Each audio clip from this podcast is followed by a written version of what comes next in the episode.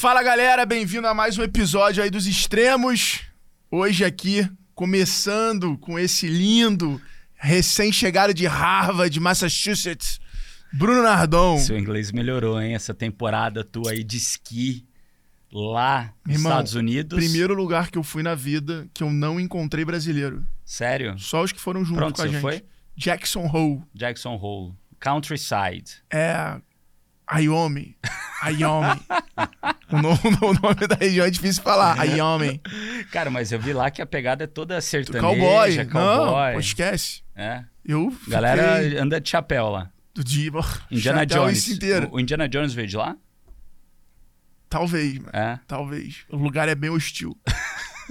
Só tem búfalos, montanhas, neve, no meio da montanha frio. você viu os búfalos lá ou não? Eles- Tinha no hotel, brother. Como assim? Tinha na, na, viela, na vielazinha do hotel. Mas não era perigoso? Ou é de boa? Aqui não era búfalo, não, era o outro animal. Mas eu chamo todos de búfalo. todos os animais de frio eu chamo de búfalo. Mas era outro tipo de animal. Era tipo a rena, um negócio assim grande. Tá tudo a ver, né? O búfalo e a rena. Eu, eu- eu simplifico, eu sou minimalista. Entendeu? Animal de neve, búfalos. Ótimo, gostei da ideia. Gostou? Gostei da ideia. Boa. E você, alguma novidade, alguma notícia? É, só no privado, só que eu já contei pra você. A galera não pode saber? Não, não pode saber Ô, ainda. pequeno vão, sa- vão saber mais pro fim do meio do ano aí. Então tá bom. Então tudo bem. bom, o convidado de hoje é um cara super especial. Um cara que eu tenho uma história com ele muito engraçada, muito incrível.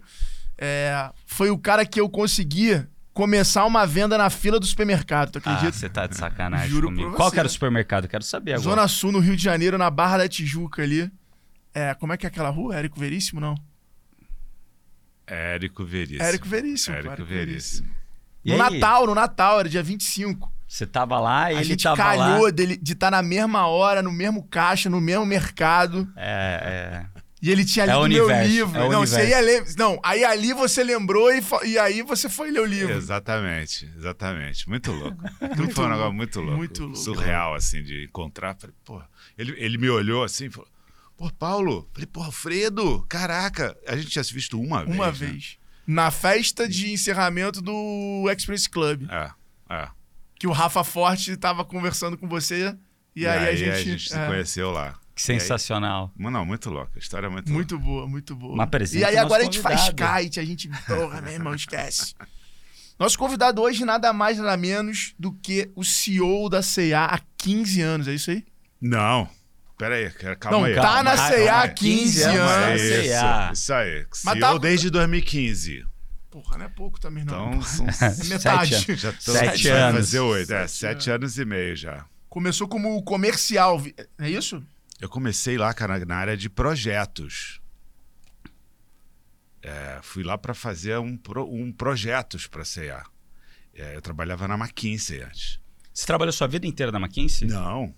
Conta um pouquinho aí É. pra gente, resume aí o que que você fez. Você é novo, né? Então. É, sou um então, garoto é, novo aqui, cara. Filho Tô com começando 29 minha anos, filha com 27 anos. Garoto. Temos um outro caso de Benjamin Button aqui no podcast.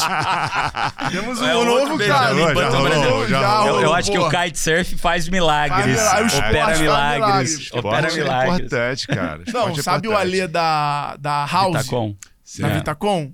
Sei, sei. Porra, ele tem 72 anos.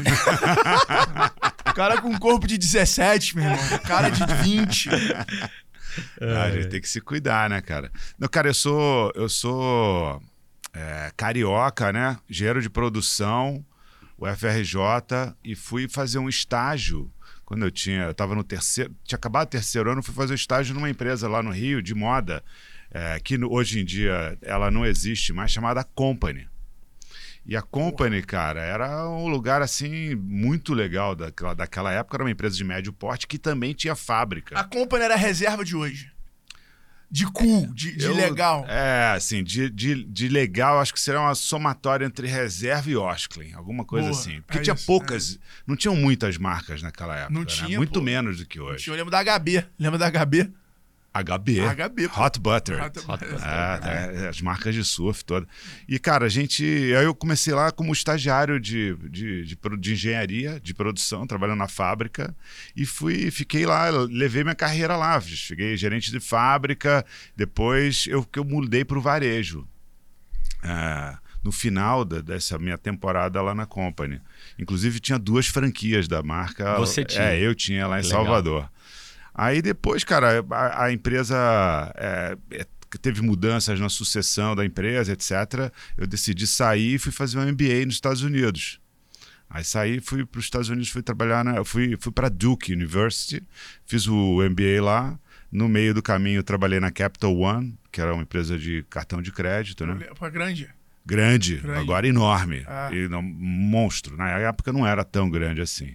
Ela tem um negócio embaixo da logo assim, né? É, exatamente. Te- E aí quando eu voltei do MBA, fui trabalhar na McKinsey. Legal. É, e aí da McKinsey trabalhei uns três anos. Essa McKinsey é uma fábrica de, É, de grande executivo, hein? Pô. e aí fui pra C&A, né? E como é que foi essa história de você ir para lá? Na C&A? É, Você era um projeto terceirizado. via Cara, McKinsey foi lá, muito ou- louco, cara, porque foi assim, na- eu tava na McKinsey e tava rolando uma, uma negociação da McKinsey com a C&A para fazer um projeto. E quando eu fiquei sabendo, eu falei, pô, quero participar, cara, eu quero participar. Ah, pô, vindo essa história da, de moda, tá, tá, tá, adoraria trabalhar numa empresa de moda de novo e tudo mais, queria fazer esse projeto. E, cara, a negociação rendeu, rendeu, rendeu. E eu tava num lifestyle na McKinsey que não tava bom para mim, né? Eu tinha dois, meus dois filhos eram pequenos, os dois morando no Rio. Por grande maioria dos projetos que tinha sempre em São Paulo, então eu passava a semana inteira aqui em São Paulo e no final de semana eu ficava vendo, eu via meus filhos, via minha família. E, cara, eu tinha acabado de voltar dos Estados Unidos, em que pô, ficou uma coisa. A família ficou um negócio mega compacto, assim, né? A gente, a gente brincava até que era a família do metro quadrado. A gente ficava, a gente ficava junto o tempo inteiro, o tempo, né? Legal. Durante dois anos. E aí volta para um lugar que de repente eu tenho que ficar o tempo inteiro fora, afastado. Aquilo tava me corroendo. Então, esse era um lado da história. O outro lado, cara, é que eu, eu, eu pô, minha história foi executiva, assim, né? Eu gosto de fazer as coisas, eu não gosto só de é, idealizar ou fazer só o projeto, etc, etc. Aí, cara, rolou que tava rolando essa conversa. E aí, nesse meio do caminho, eu fui trabalhar com a Xerox, lá no Rio, né? Dentro do- nesse período, enquanto não tava rolando. Que a Xerox tinha sido um cliente meu lá na McKinsey. Aí, enquanto, enquanto não tava rolando a história do projeto, eu falei, bah, cara, cansei de esperar, eu vou, vou resolver minha vida aqui com a Xerox. Bicho, duas, duas semanas depois, o, o cara, o cara que era o CEO da CIA falou: pô, preciso te conhecer. Fiquei sabendo que tu é consultor e trabalhou com varejo de moda antes, é verdade isso? Falei, é verdade. E aí, cara, começamos a conversar. Você ainda tinha as franquias da Company? Não, eu, eu vendi as franquias antes de ir para os Estados Unidos. Ah, Aquilo tá. ali foi, me financiou, né? Ah. Pagou o teu MBA. Pagou, pagou a minha vida lá, né? Dois anos faturando quase nada, né? Só estudando, estudando, estudando. Foi uma, uma vida. Eu, gastei e fui com meus filhos, né? Padrão do- de quem vai fazer MBA normalmente não é esse, né? Eu fui com minha mulher, meus dois filhos. é, chegamos lá, puta, lugar desconhecido. Eu, eu- eu nunca tinha morado fora do Brasil. Eu tinha um sonho danado de morar fora do Brasil, cara. Achava aquilo um negócio, assim, de outro mundo, assim. Hoje, é- hoje é a mesma cabeça? Cara, hoje eu, eu gosto muito de viver em lugares, né? Tanto que, assim, de férias, uma coisa que eu idealizo, assim, quando, quando eu tiver um outro estilo lifestyle pós-executivo, assim, é de morar uns meses em cada lugar, assim, sacou? Que. Tanto que, porra, quando eu tiro férias, eu vou pra Europa ou vou pra algum lugar, eu normalmente pego um Air- Airbnb e fico num lugar só. Eu não gosto de ficar fazendo 62 lugares, sabe? Aquela coisa. Tem que visitar isso, tem que, não tem que visitar nada. Eu tenho que ficar num lugar E, sim, e viver quero aquele viver lugar. ali, quero ir na padaria, sacou? Quero ir na padaria, quero fazer o café da manhã no meu, no- no- em casa, quero ir num lugar que seja um lugar que a galera local vai, tal, tal, tal. E de vez em quando faz um turismo também, mas eu gosto de, de viver lugares diferentes, sacou? Então acho que isso. Isso pra mim é o outro. o outro... Aí, é mais na, na CIA, cara, comecei como um cara de projetos, então eu era de- fui contratado para ser diretor de projetos, começar lá o tal do PMO, é, que era o. Isso era o quê? 2003? Isso foi 2004. Final de 2004. Quase 20 anos já, então. Já tem quase. Não, Não, e- tem e- 18. É, 18. 18. 18, E na 18. C&A não é um não. Você tem um time aí que tem 20 anos de empresa. É, tem uma galera, tem uma galera. É, é tem uma bizarro. Galera, tem uma galera. É bizarro. Todo mundo. Uma galera. E aí, cara, daí eu fui pra área, eu assumi o masculino. Eu falei, pô, quando eu cheguei lá, eu falei, cara, eu não vim aqui fazer projeto. É... Mas você ainda estava na McKinsey, ou você não, já não, já era, já era executivo CA. Já era executivo CA. Falei, pô, se eu quisesse ficar fazendo projeto, eu ficava fazendo a maquice, mas eu entendo que faz parte de uma transição aqui.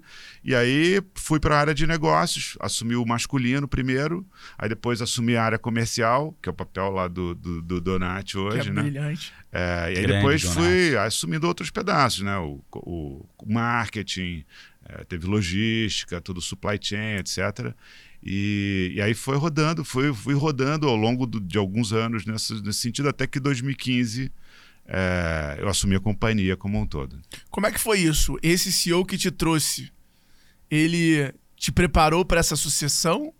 Ou acabou que ele saiu para outro desafio e você entrou? Como é que, como é que foi essa.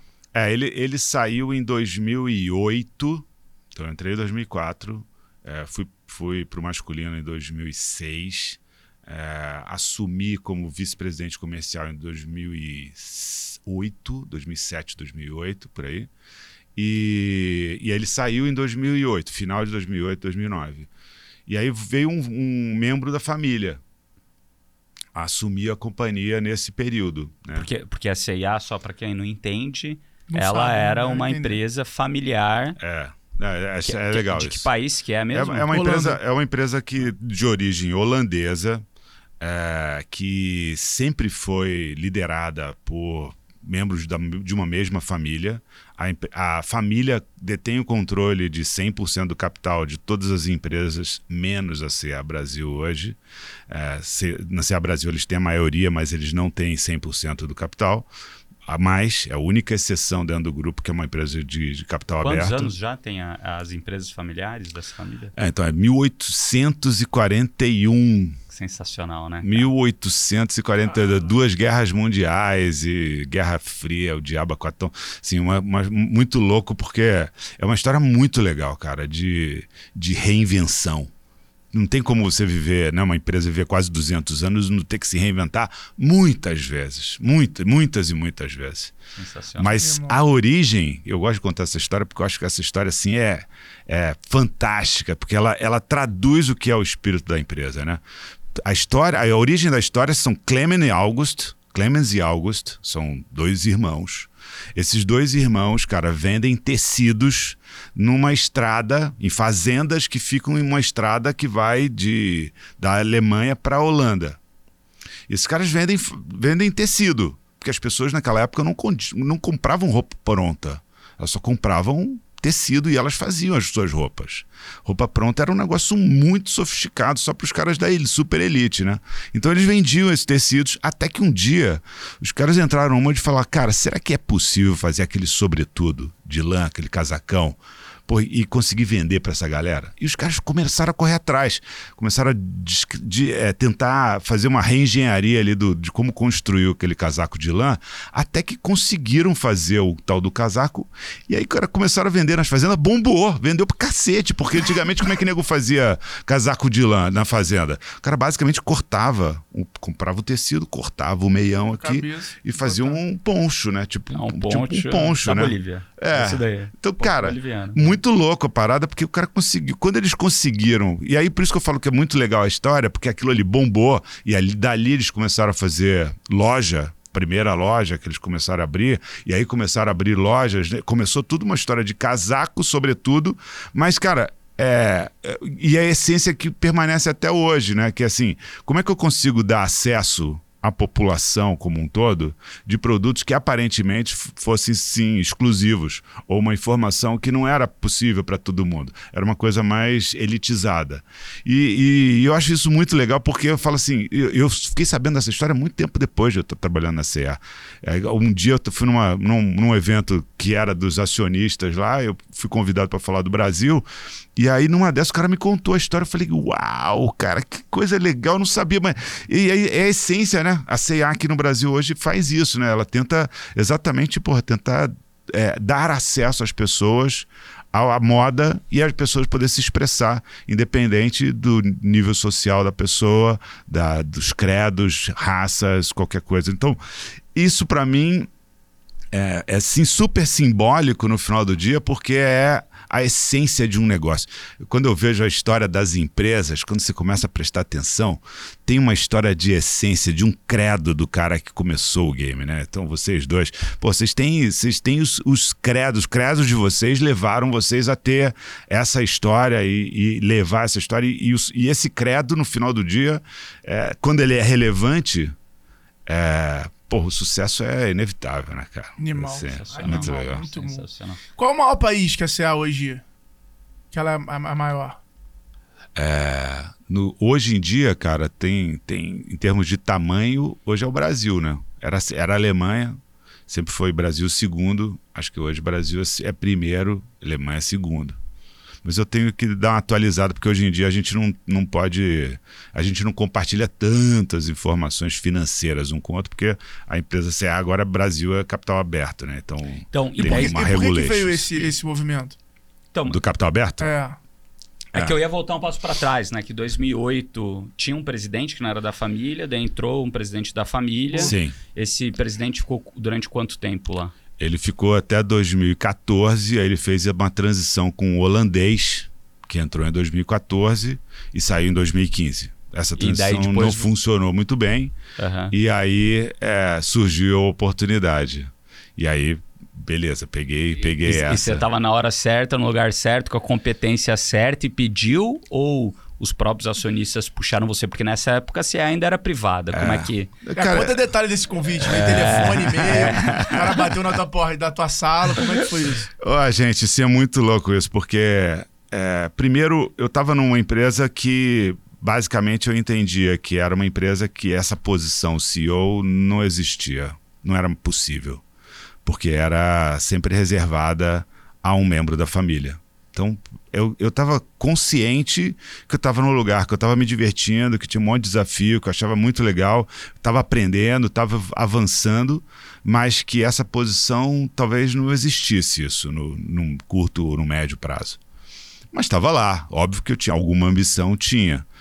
É, quando começou a discussão de que o, o, o, o family member ia sair, é, aí, cara, opa, isso me interessa. É, como é que eu posso participar do processo, etc, etc. E no final, é, acabaram trazendo um cara, um holandês, para assumir a posição. E, e aquilo era parte de um processo de transição para essa pessoa poder ir para a Europa depois e ter outros papéis lá na Europa. Na CIA ainda. Na CIA. E aquilo me machucou violentamente, assim, né? Na época eu fiquei super decepcionado. Isso eu, eu gosto de falar pra galera, assim, que tá na, na jornada, assim, às vezes corporativa, porque todo mundo trata as coisas, e é, é inevitável, é humano isso, como quase definitivas. E a única coisa que elas não são, é são definitivas. E aí, quando surge uma situação dessa, de repente você está numa expectativa e ela não acontece, é, e, e, e, se você se deixa abater por isso, aí ela realmente não acontece, né, cara? Então foi muito louco porque na minha cabeça era assim, a paixão que eu tinha pela companhia já era tão grande. Falei, assim, independente de quem é o CEO, cara, eu vou ajudar, preciso fazer essa empresa funcionar, preciso ajudar essa história e se esse cara for bem sucedido, ele vai para a Europa e eu tenho uma chance de novo. Então essa essa era a ideia, essa era o, o espírito da história. E, e não deu muito certo. E realmente não deu muito certo. E, e aí, em, um ano, a empresa, o, a família resolveu trocar a liderança. E, e aí, num, num belo dia, eu, eu, sabia que a história não estava indo bem, eu, eu soube que ia ser trocada a liderança, mas não sabia qual era a solução que ia dar, né? Então, o dia que me chamaram lá na salinha, então era o, o, o cara que era o family member que estava liderando antes, que ele assumiu a, como CEO lá na, Europa, né? É, ele me chamou é, junto com a pessoa de RH lá, falando, ó, a gente queria queria conversar com você, tal. Eu sentei lá na sala, falei, bom, o que será, né? É, ele falou, então, tomou uma decisão de tirar o, essa pessoa, ele está saindo e queremos convidar você para ser o presidente da companhia. Cara, É um dos momentos, né? Um dos momentos que eu lembro assim com uma, de uma maneira quase cristalina que eu, eu simplesmente fiz assim, cara. Eu ergui os braços. falei, porra! Consegui, sabe? Tipo, porra, consegui. É... E uma coisa que eu falo pra, pra, pra, pra galera, assim, molecada, meus filhos também, assim. É...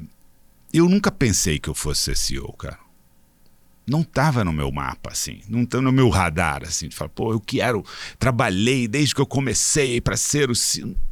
Era muito distante da minha vida, cara. Eu sou, sou filho de, de dois caras, porra, brigadores, lutadores, classe média, por direito, me deu tudo, me deram tudo na vida, todos os fundamentos, cacete.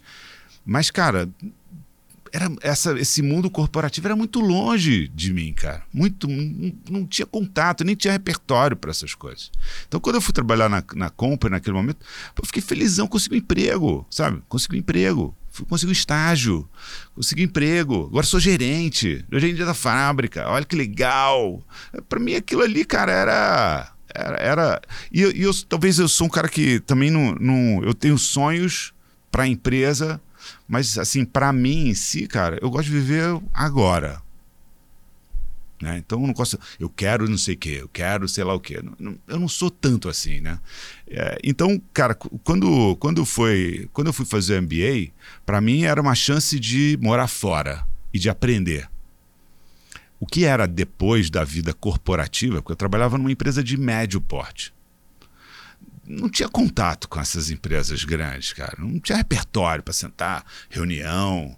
Reunião era, porra, a galera, cara. O, o, dono da empresa, o cara que era o cara que cuidava do comercial, outro cara que cuidava da fábrica. E aí, pá, é, estamos com esse problema. Uma coisa informal, eu vivi nisso. Eu fui formado num, nesse mundo.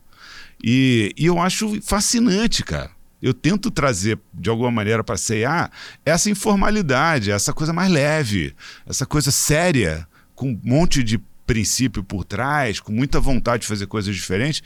Mas, cara, mais leve, cara, sabe? Não é aquela formalidade, reuniões, aí um tem que falar, porque aí o outro não pode falar. É, é chato demais isso. Isso para mim é a parte chata do mundo corporativo, assim. Então, contei toda essa história porque no final é, é, a história de ser CEO nunca foi mapa. Mas quando aconteceu, talvez até por conta dessa história toda, que porra, não estava no meu radar. Depois, quando estava, não rolou. E depois é, rolou, cara, foi assim, quase como comemorando um gol, sabe? Tipo, porra, consegui, cara, que isso. E. Então, assim, eu, eu, são coisas assim, que marcam muita gente, né? E você ligou para quem quando você saiu de lá? Ah, pra minha mulher, né? Tereza foi a primeira que ouviu a história. Cara, você não acredita. você não acredita. E, e eu lembro no, naquela noite que a gente saiu para jantar, os caras lá da fábrica, do, da, da CIA, etc. Naquela noite, pô, deitei na cama assim. E, cara, chorei igual uma criança lembra que, porra, me emociono de novo, brother. Assim, que animal. Cara, igual uma criança. Falo, cara, consegui, cara. Porra, meus pais nunca imaginavam que isso poderia acontecer, né? Então, é muito louco, cara, muito louco. São coisas muito loucas. Naquela época, você ainda não tinha capital aberto. Não, não, não. Não, não, não. Como que era essa interlocução com a família? Porque a família era dona de 100% Sim. da, da CIA aqui no Brasil. Sim. Então, no fim do dia, vinha uma determinação do conselho da empresa de como o Brasil deveria agir. Né? Qual, qual que era a diferença ou como é que foram esses 4, 5 anos em termos de determinação para você, olha, faça isso? Quais que eram as três grandes diretrizes? Bruno, assim, quem conhece a dinâmica da CA sabe o seguinte, a, CA sempre foi uma empresa com princípios assim de muita autonomia. Às vezes até demais, mas assim, é muita autonomia, sempre foi. O único nível de autonomia que a gente não tinha no Brasil era autonomia financeira. Então, todas as decisões, qual é o plano financeiro do ano, qual o nível de investimento, qual o nível de caixa, isso tudo tinha que ser bem acordado e cumprido com o, o controlador. Então, isso a gente sempre teve. E é sempre foi muito organizada, muito correta, muito certinha. Certo? Sempre foi muito CDF Caxias, nesse é. sentido, assim, sabe? De tentar fazer tudo certinho. O que facilitou um monte na época do IPO porque, pô, estava tudo pronto. Não tinha que construir formalidades, organizações, estruturas. Já estava tudo pronto, né? Então isso, isso facilitou bastante depois. Mas esse, essa dinâmica que tinha era uma dinâmica é, de, de orça, é, discussões orçamentárias uma vez ao ano e é, progress review, que a gente chamava, né, de cada três meses. Cada três meses vinha, vinha o, um, um board, que existia um board com vários membros da família que vinham ao Brasil e tinha um momento de sessão de prestação de conta. Como é que está indo, o que está o resultado, como é que está diferente do plano, por que, que vocês estão fazendo, o que está fazendo diferente, como é que vocês vão fazer para recuperar, ou o que, que vocês estão fazendo para conseguir estar tá acima do plano. Então, essas, essas conversas sempre tiveram, né? Então, essa, esse tipo de governança, né? Facilitou muito também no IPO. Facilitou, mas isso eu falo assim, pós-IPO, para mim foi um outro mundo de governança, assim. Eu acho que uma das maiores diferenças que eu vejo de uma empresa é, capital aberto e capital fechado é de fato o nível de governança que você tem dentro de uma, uma empresa de capital aberto. Seja por regulation, seja por decisão da companhia. É, cara, é, é, um, é como se fosse um barco muito mais estável, assim, né? Perfeito você fazer uma maluquice. O CEO acordou louco, né? Como é que é? O patrão. Deu a, lou deu a, louca, deu a, no, deu a louca no CEO. Deu a louca no CEO. Não, não tem Tudo por 50% espaços, do, do, é, do, preço. Tudo por 50%. 80, você acorda 80% off. 80% off. Só no app. não tem espaço para ele. Pode até ter, mas o cara não vai durar muito, né, cara? Porque tem, tem, hoje tem. Hoje tem, tem o board em si, né? Tem os comitês, comitê de digital, comitê de auditoria e riscos, comitê de serviços financeiros, comitê de pessoas. Tudo, todas as grandes discussões mais estratégicas são discutidas. Não são. Não é uma decisão monocromática. É, exatamente, exatamente. O que para pro, os investidores, quando o investidor. Cara, isso, isso dá mais estabilidade. Né? Dá mais estabilidade. Pro, pra, não é um louco furioso entrou lá e de repente vai, a empresa vai para qualquer rumo X. Acho que isso é, essa é a beleza da história da governança. Assim. E daí, ali, 18, 19, então a empresa estava indo super bem financeiramente. E de onde veio a ideia de vamos fazer um IPO? É, é, e como é, isso foi recebido pela família? A também? discussão, cara, era a seguinte: é, a empresa podia mais, a marca CA é uma marca absurdamente forte. Ah de longa data, não é de agora, de longa data, né? É, e a gente, como executivo aqui no Brasil, eu perturbava a vida deles no sentido de que, gente, isso, essa empresa pode mais, a gente pode acelerar mais, mas a gente precisa investir mais. O volume de lojas que a gente abriu de 2015 até, desculpa, de 2010 até 2019 foi é, muito baixo comparado com a concorrência. E esse talvez tenha sido um dos maiores fatores da aceleração da concorrência nesse período. E a gente falava, cara, a gente precisa ter outras alternativas, porque eu entendo que dentro do portfólio da Cofra, que é a holding, né, ah, tem vários negócios. Eles têm negócios de real estate, eles têm negócios de private equity, eles têm negócios de varejo, eles agora têm negócios de sustainable food, eles têm negócios de energia clean energy e tal. Então, tem um monte de perspectivas de negócio e eu sou um dos era um dos competidores nesse portfólio de empresas, estando no Brasil é, e com o, na época, governo é, que não estava indo nada bem, né? É, então, naquela, na a dimensão macroeconômica ruim, e o que exige um walk maior, né, para a gente. Então, Retornar é, cara, é como se a gente tivesse uma corrida contra outros negócios dentro do portfólio e uma bola de ferro no pé. Eu falava, cara, mas a gente tem que ter outros caminhos, porque a gente está perdendo tempo aqui, a gente podia acelerar. E aí surgiu, numa conversa mais informal, surgiu a possibilidade de capital, de abrir o capital. Pô, foi rechaçada no primeiro momento com todas as fichas, nem pensar de jeito nenhum. E depois a gente foi discutindo, cara, e foi avançando e foi, e foi ganhando um pouco mais de, de clareza, né? Da, primeiro da nossa parte, tentando mostrar um pouco mais de como isso poderia acontecer, e depois também do engajamento dele deles de, de, de, desse interesse e falar, pô, mas isso aqui tem de fato uma oportunidade de criação de valor importante aqui na equação. E, e poderia ser, de fato, um, um caminho né, de, de, expandir o negócio aqui no Brasil sem necessariamente é, prejudicar os, os investimentos nas outras unidades de negócio. É, daí surgiu essa história. Quando surgiu a possibilidade, a gente agarrou ela com todas as forças. Né? Então, em, em cinco meses, a, a gente fez janela. o IPO. Teve a janela. Em cinco meses, a gente, do, da, com, primeiro, da conversa, tipo, talvez a, ao dia do IPO, cara, que foi em outubro, final de outubro de 2019, foram basicamente cinco meses, o que todo mundo fala que é um, é um período muito, muito, muito rápido. É, mas era a chance da gente poder fazer essa cena acontecer. E foi talvez um dos dias mais legais assim, que eu já vivi também, que foi o, o, o dia de bater o sino lá na, na B3, né? é, tendo liderado ali o processo, cara, é um negócio que também é outro momento de emoção que você não esquece, né? Como é que foi? O que, que você sentiu lá na hora? Cara, assim, que você. Primeiro que. Como eu te falei, né, antes, assim, não era do meu repertório. Na hora que você vê aquela. que você faz uma festa lá na, na B3, né? Então tem uma galera, você convida. A família galera, veio também? Né? Veio, gente, é. veio, veio, veio é, membros da família e tal.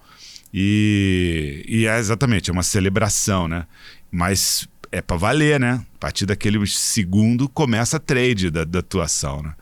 E então aquela, aquela cena, daquele esforço, daquele projeto que acaba acontecendo e tá todo mundo ali vibrando, a empresa, cara, vibrando loucamente, né? De nossa, vamos ser uma empresa de capital aberto, que legal, tá, todo, mundo vibrando com as possibilidades que aquilo trazia pra gente. É, e, e, e pô, passa aquele filme né, na cabeça do todo, todo o processo, toda a discussão, todas as dificuldades, roadshow, conversando lá com os investidores, vários lugares. O que, que tu achou mais difícil no processo de IPO? Cara, assim, eu acho que tem um. Repetir 500 vezes a mesma coisa. É, isso é chato pra caramba, cara. isso é chatão, cara. Isso é chatão, brother. Todo mundo fala a mesma coisa, todo mundo Isso é chatão, cara. Mas é. Pô, por que, que não reúne, né? Mas automatiza, 100, 100, né, cara? Automatiza, você automatiza. Mas você aprende ao longo do processo também, né? E se interessaram mais por isso, então vou dar mais reforço nisso. E estão se interessando menos para quê? Então tira, edita esse pedaço. Ah, aqui tem mais dúvida, tá bom? Vamos ficar mais uma história mais robusta aqui. Então isso você vai melhorando ao longo do roadshow, assim. Mas é meio, é meio boçal, assim, né?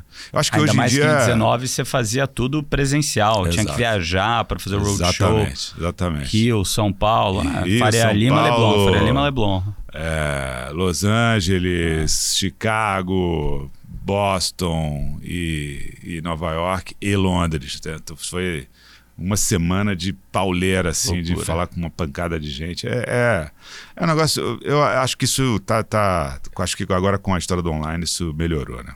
Imagino Exato. eu, imagino eu. Bom, se bem que não está tendo muito IPO, né? Já faz uns é, dois. É, o, Ninguém o, sabe direito como é esse processo, porque não está rolando. Né? Tem que até explicar para a galera o que é IPO.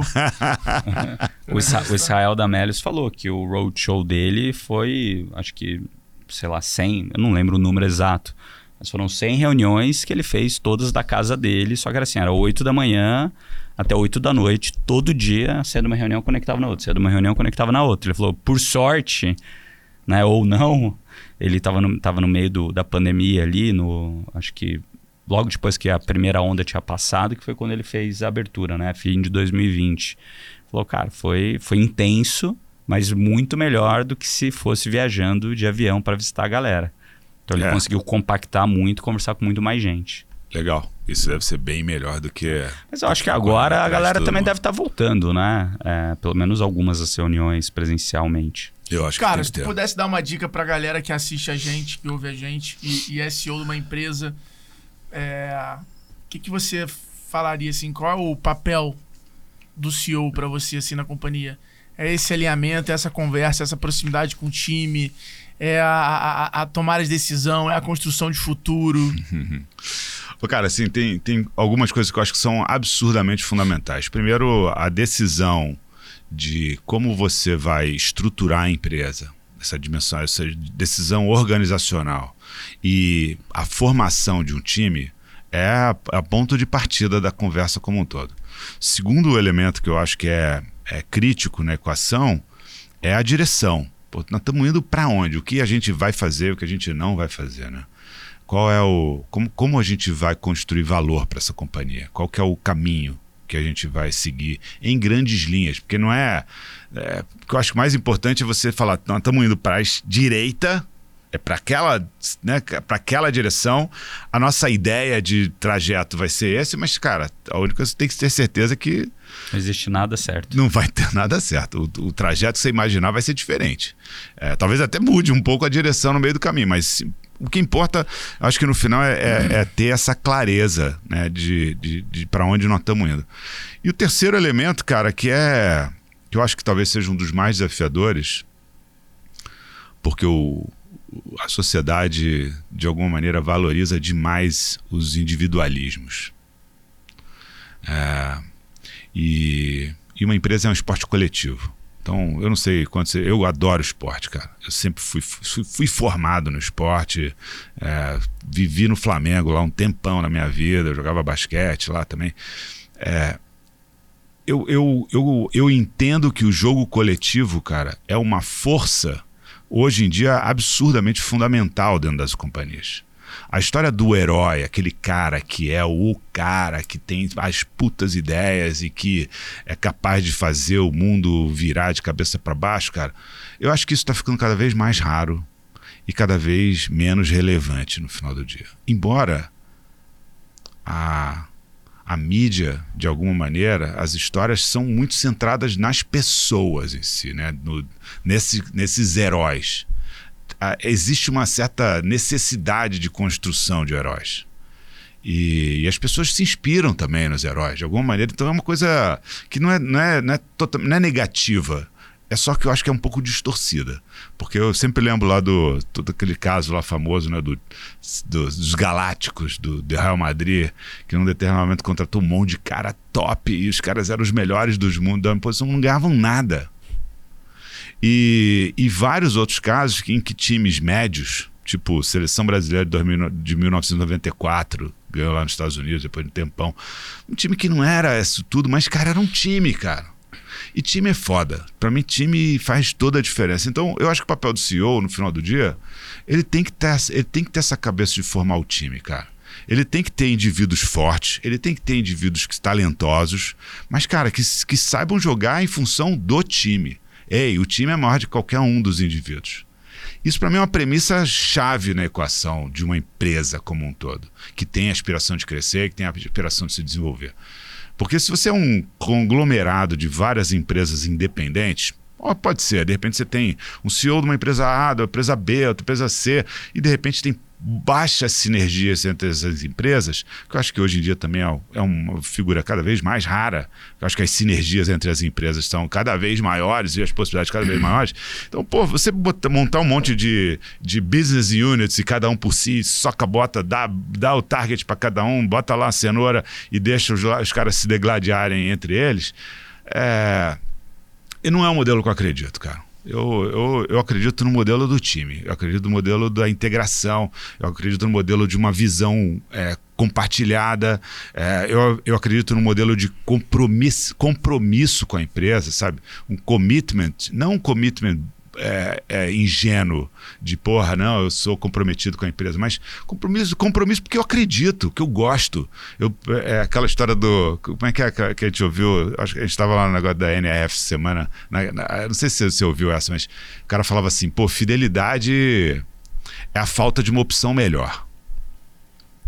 No varejo. Nunca ouviu essa? Caramba, essa é boa. Porra, essa achei, é boa. achei essa top é essa, cara. Fala, é. Fidelidade, cara, como uma empresa é falta de uma opção melhor. Então, é, é, sabe, outros vão falar que seja eterno enquanto dure, mas é, no final, cara, assim, Pô, se você está comprometido, se você acredita que aquele ambiente é maneiro, que você está aprendendo, que você está se desenvolvendo, que tem oportunidades, cara, e você acredita no propósito da empresa, você acredita nos valores que ela prega, na, no ambiente que você vive, isso, isso, isso para mim é muito importante, entendeu? Então são coisas que eu acredito. Tem gente que, por muito importante é quanto que ganha no final do mês. Qual é o nome do cargo? Tem gente que acha que isso é muito mais importante. Ok. Quem sou eu, né, cara? Assim, cada um tem a sua crença na vida, cada um com a sua fórmula. A, a, a, o que eu, eu não acredito nisso. Eu acho que essas coisas são mais temporárias. Eu, eu, sempre lembro assim, todas as vezes que eu fui promovido, todas as vezes que eu recebi o meu primeiro contra-cheque depois de promovido, foi muito legal. Alguns meses depois, virou normal. É isso aí. Então, três a quatro meses. Esse é o tempo para virar normal. Não era mais tão legal. Não. Era normal. E, pô, mas o, a emoção, cara. A emoção tem que ser todo dia, né, cara?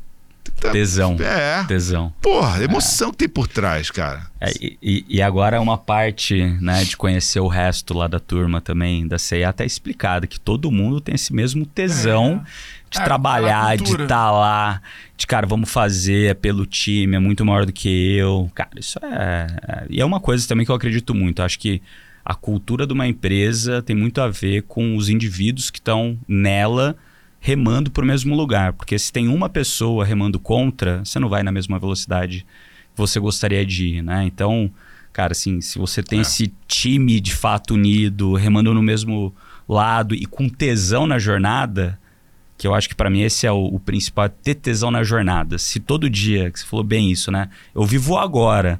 Se todo dia você está aproveitando, o resultado é consequência Exato. de você estar tá fazendo bem feito o dia de hoje. Né? E você fazer o dia de hoje é muito difícil, porque você também tem que saber falar não para muitas coisas, né? E quando você falou aqui de direção, né? Da clareza para onde vai e principalmente para onde não vai. Que não vai fazer. Que né? não vai fazer, porque numa empresa tão grande igual a CIA, oportunidade que mais aparece todo dia. E o nosso papel também de líder é saber falar não para as coisas Sim. boas para ficar com as ótimas. e é difícil você falar não para coisa boa, cara. É fácil você falar não para coisa ruim. Coisa, cara, que todo mundo falaria, não, não, isso daqui é fácil. Mas, cara, aquelas coisas que você fala, putz, isso daqui pode ser. É. Mas e o foco?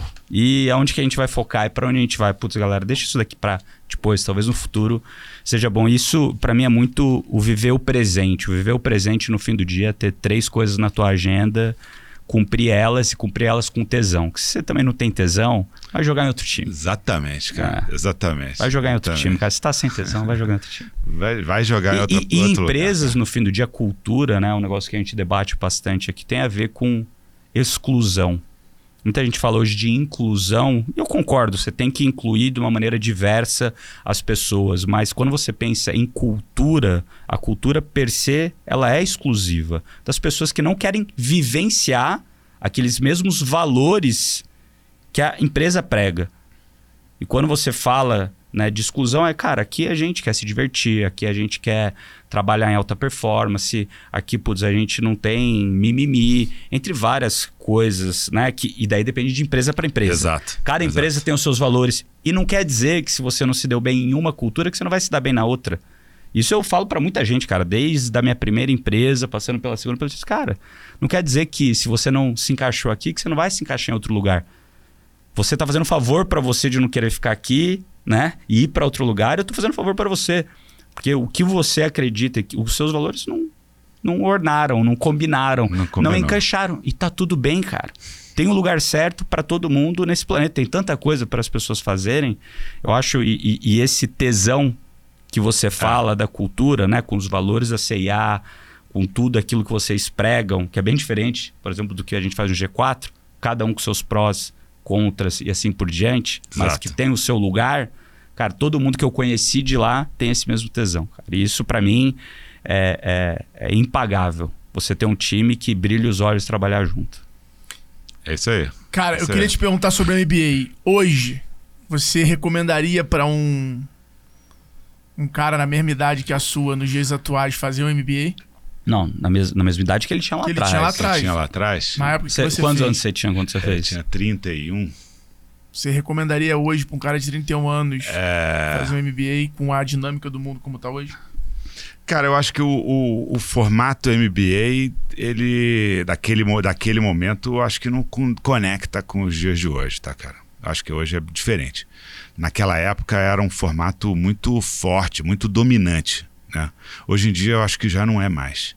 É, no final do dia, é, o que, aquela, aquela dinâmica de ir para fora do país experimentar uma outra cultura, entender aquela coisa de como funciona o processo de aprendizado. A comunicação não era como é hoje, né? Porra, da cara, aquilo ali era um negócio espetacular, entendeu? Oh, caraca, que que é isso? Então, para mim era aquilo era uma história muito grande. Mas o mais legal era aquilo, aquilo ali te dava acesso a um portfólio de empresas e de possibilidades corporativas que nunca foram a minha realidade. Então, eu acho que o MBA ele tem a ver para quem gosta de quem quer fazer uma carreira mais no mundo corporativo. Eu acho que funciona ainda. Ainda é uma fórmula que, para mim, é uma, é, é, uma, é uma fórmula vencedora. É, porque vai conhecer gente que trabalha em empresa e pode gostar de você, já te puxa para trabalhar. E você tem uma visão generalista do negócio. Sabe, eu acho que no final do dia o MBA ele te dá isso, essa coisa de um olhar mais generalista. Porque normalmente você faz carreiras de sucesso no início, são carreiras especialistas. O cara é muito bom no assunto X, muito bom no assunto Y, o cara é muito bom no assunto Z. Aí de repente ele chega lá, cara, ele é um, né, o baterista número um, o outro é o trompetista número um, o outro é o, porra, saxofonista. Não, peraí, agora é orquestra, galera. Ah, então peraí, então Agora você tem que, tem, tem que fazer outra história. Mas me, me, explica melhor. Ah, então eu tenho que entender que a hora que o sax entra, a hora que o, o baixo entra. Ah, entendi. Então agora eu vou, vou, fazer, vou ser um baterista mais. Com, com um nível de consciência e entendimento de, do todo maior. Isso, para mim, é a beleza da história do MBA, cara, que é de você ter uma, uma educação em várias disciplinas que não são a sua especialidade nem a sua zona de conforto. E, obviamente, na hora de você tomar decisões como um líder de empresa, isso vai te dar muito mais robustez. Porque eu entendo o qual impacto que uma coisa causa na outra, como que elas se interrelacionam, aonde dá conflito, é, é claro, entre uma, o objetivo do cara mega comercial e o outro cara que está cuidando lá do caixa. Porra, às vezes dá merda. É. Por quê? Porque cada um tá tentando ser o melhor do mundo na sua especialidade. Mas, cara, no final do dia, não é esse o objetivo. Se é um esporte coletivo, o negócio é fazer gol. O gol não é só um cara que, né? Não é o ataque, é só a responsabilidade do centroavante. Não. Pô, pô, se o centroavante fizer o gol e a defesa estiver aberta, vai, vai ganhar, vai fazer um gol, mas vai tomar cinco e vai perder o jogo. É, essa, essa dinâmica, para mim, é que eu acho que é muito, muito bacana que, que, o, que o NBA tá, acaba trazendo. Mas hoje em dia tem muitos outros formatos, né, cara? Assim, que eu acho muito legal. Vocês são um deles no final do dia. Assim, eu acho que tem outros formatos que são mais é, reais hoje em dia, para a realidade de hoje. Né? De ser mais pragmático, de ser mais hands-on, de ser. Porra, aprende com outros. Né? Bastante. Porque uma coisa do, do MBA que eu acho que é legal e de algum jeito vocês replicam é: porra, aprende com a dificuldade do outro. Né? Só que. Caso. Estudo de caso. Pô, me, conta, o que que tá fazendo? Ah, eu tô tendo que esse problema. Pô, meu problema é meio parecido. Não é tão grande assim, mas é meio parecido. Como é que você tá fazendo? Eu tô fazendo, porra, legal. Legal demais ah, pô, vou tentar fazer uma coisa desse tipo. Que no final é a, a história da combinatividade lá que o Murilo fala direto lá, que eu acho hum. muito legal. Boa. Tem alguma aí? Eu ia virar para varejo aqui, mas Não, continua. Pode, pode, pode virar então. Não, o, o, varejo, assim, a gente vê que ele é muito cíclico, né? A minha segunda empresa foi uma empresa de varejo, que foi a Canui. Depois a gente né, fiz uma fusão com a Dafit, continuei lá até fim de 2016. Então, Fiz o começo da minha vida no varejo online, só que de, né, sou engenheiro que nem você de formação, de moda entendo talvez muito pouco e a gente trouxe pessoas que entendiam de moda também, mas a gente sempre, é, pelo fato de estar na internet, a gente sempre conseguiu medir tudo. Né? E contra dados não há argumentos. Então, esses dados viravam informações que viravam ações e a gente ia arrumando toda a empresa de acordo com aquilo que o cliente pedia é, ia fazendo o design da empresa, dos produtos, dos canais, de acordo com aquilo que o cliente pedia. Né? E o que o cliente pedia era muito mais. Estou fazendo um anúncio, esse anúncio teve clique, teve gente entrando na minha página, a conversão tá boa, tá maravilhoso. Né? A gente não era muito apegado a, putz, a Canui, é, a gente era para o público masculino, mas aquele público masculino que eu consigo trazer num custo baixo, que tem uma conversão alta e, consequentemente, a conta fecha, né? De eu fazer, trazer o cliente fazer a venda. Que é diferente de você ter a loja, é parecido no fim do dia, né? Você tem, talvez, o custo na, de operar essa o loja. Custo de operar a loja, você custo de trazer os clientes, a localização. Tem fluxo, tem a, a conversão. É, a criação da marca, no fim do dia, quando a gente fala da moda em si, principalmente para o público feminino, é muito importante. No nosso caso lá, a gente era uma multimarca. Por acaso a gente criou em algum momento as nossas marcas próprias, né? Teve marketplace, Sim. mas a gente era uma loja multimarca, que é um, é um modelo totalmente diferente de uma loja de marca própria, né? Que a C&A são Sim. todos produtos de vocês, as marcas de vocês, né? É, e o varejo ele é meio que cíclico, né? Conta um pouquinho aí, você que está há 15, vai, 18 anos, né? Nesse mercado, como que você vê essa ciclicidade do, do varejo e como o, o, e, e, e, o varejo também é um negócio que nem você falou um pouquinho antes que ele é muito de bater o bumbo que é muito rápido, muito dinâmico. É. Cara, assim, é um negócio que, que eu digo que tem alguns, alguns tipos de negócio que são a prova de idiotas e tem outros que não são. Se você tem um time de gestores que é idiota, o negócio vai quebrar. Você tá com cara que tu ouviu em Harvard, hein? Não, essa daí eu falo desde antes. E o varejo, tá no meu demais. ponto de vista, é um negócio que não é a prova de idiotas, cara. É um negócio, se o time não tá lá vendo o que tá acontecendo, arrumando a coleção, arrumando. Cara, é um negócio é difícil de pilotar, cara. Porque a margem ela é um pouco menor do que talvez em outros negócios, né? Um pouco não, pô. É absurdamente menor. E, é. e, e, e, isso, cara, traz uma. Assim, se tem aquela adrenalina do dia a dia ali, pô, toda hora você tá trabalhando, você tá fazendo o negócio acontecer. Me conta como que é viver 18 anos de varejo, que isso daí é, é addicted. É a né? cachaça, né? Eu falo a cachaça, né? É, cara, é, é, é mega desafiador, exatamente porque muda o tempo inteiro, mas ao mesmo tempo, cara, assim, eu fico pensando, é, depois de tanto tempo eu vejo umas cenas assim que são muito interessantes. Pô, você vê a energia da empresa quando tá no momento, pô, tá vendendo pra cacete. Cara, assim, um negócio lindo de ver. Todo mundo pá, vibrando, tá todo mundo alegre, tá divertido. Tá... Quando a venda dá uma travada por qualquer motivo, pô, astral baixa, cara. A galera perde energia, fica uma coisa mais tensa, mais cobranças, etc. Então, o que, o que é interessante, que eu falo sempre, pra, até para quem está entrando, muita gente, gente que não, não é de varejo, que quer entrar no varejo, fala assim: cara, você entende que seu papel aqui é de venda? Você é uma empresa de venda, cara. A, a verdadeira CA é aquele momento em que as pessoas entram dentro da loja e então, elas tomam a decisão de entrar dentro da loja, elas escolhem produtos e passam no caixa e saem felizes para indo para casa mais confiantes ou mais esperançosas que vai ter um dia melhor na vida delas seja porque vai sair com o namorado, vai ficar mais bonita para ir num churrasco, lá, ou simplesmente está com uma roupa mais maneira que ela tá louca para estrear. Isso é emoção, tá certo? Quando você sai, a pessoa saiu, saiu com uma esperança é, depois daquele momento. Então, é, é uma história de venda, cara é de criar essas emoções. O cara fala: Não, eu sou o cara de planejamento. Fala, bicho, você faz planejamento para aquela cena acontecer. Você faz tecnologia para aquela cena acontecer. Você faz estratégia para aquela cena acontecer. A, a cena é aquela. A cena não é o teu plano, a cena não é o teu controle, a cena não é a tua análise, a cena é aquela. Pessoas que tomam a decisão de entrar dentro da sua loja, se interessam por histórias que estão na tua loja e compram e saem com uma esperança de que a vida vai ficar um pouco melhor. É, Esse é o gol. Esse, essa é a cena, cara. É. Então, na hora que você entende isso, você fala assim: se você está vendendo mais ou menos, tem duas possibilidades.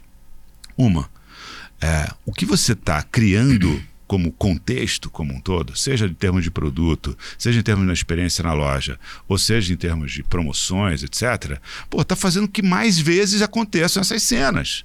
E se a venda está menor, é o oposto. Então, assim, se, cara, é, é, essa, essa vibração de tentar entender essa dinâmica, e por mais óbvio que isso seja, isso não é óbvio numa empresa de 300 lojas, 15 mil pessoas, entendeu? Porque quando você vai fazendo no, no, empresas eh, maiores, as áreas acabam ganhando quase como uma, uma certa vida, assim, sabe? Uma certa agenda, agenda da área, agenda do líder da área. E no final, cara, o papel, às vezes, também do senhor de trazer isso. Ei, porra, volta para aquele momento, cara, o momento mais minimalista da, do, da empresa em si, que é aquela história ali. Se está acontecendo mais ou menos, o varejo tem essa dinâmica do macroeconômico que, porra, influencia pra caramba, lógico, porra, aumenta a taxa de juros pra cacete. É, porra, sobra menos pro cara comprar. Aí, o cara tem que disputar no salário dele, por comprar comida, pagar aluguel, pagar o transporte e, por comprar roupa. Se tá, se se ele tomou uma espremida no salário, cara, cara a competição ficou mais dura para aquele momento. Até a pessoa tá afim de, de entrar na loja e comprar, mas, porra, ela tá pensando lá como é que ela vai pagar o supermercado, como é que ela vai pagar a escola das crianças. Então, no final, o macroeconômico tem uma influência danada e faz com que trabalhar no varejo seja uma história tudo menos entediante, cara tudo menos pode ser bagunçado, pode ser desorganizado, pode ser um pouco caótico às vezes, é, pode ser muito divertido, muito alegre, muito, sabe, é, é, mas, com muita energia, mas, cara, não é tédio, não é previsível, não é, sabe, aquela coisa mar de almirante, eu consigo saber exatamente quanto eu vou faturar em cada momento. Isso é bullshit no varejo, cara, não tem. E aí, por mais ao mesmo tempo, você tem que tomar um monte de decisão todo dia baseado nessas previsões. Quanto eu vou vender?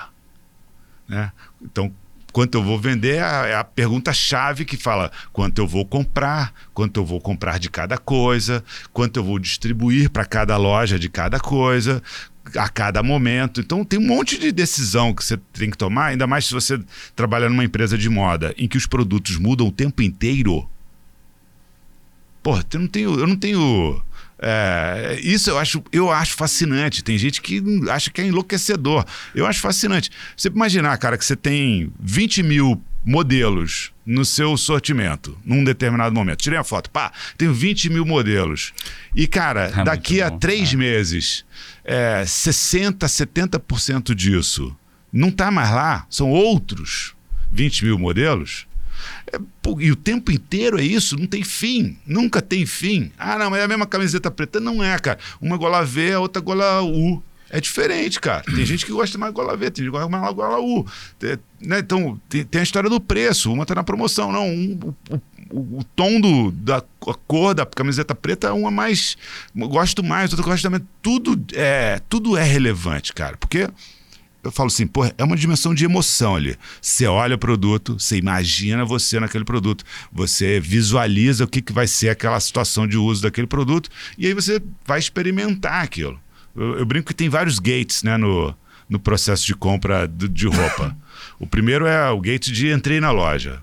O segundo é o gate de fui lá, me aproximei da peça. Terceiro é peguei. Peguei. Tudo é gate, pô. Às vezes você não classifica para cada um desses gates.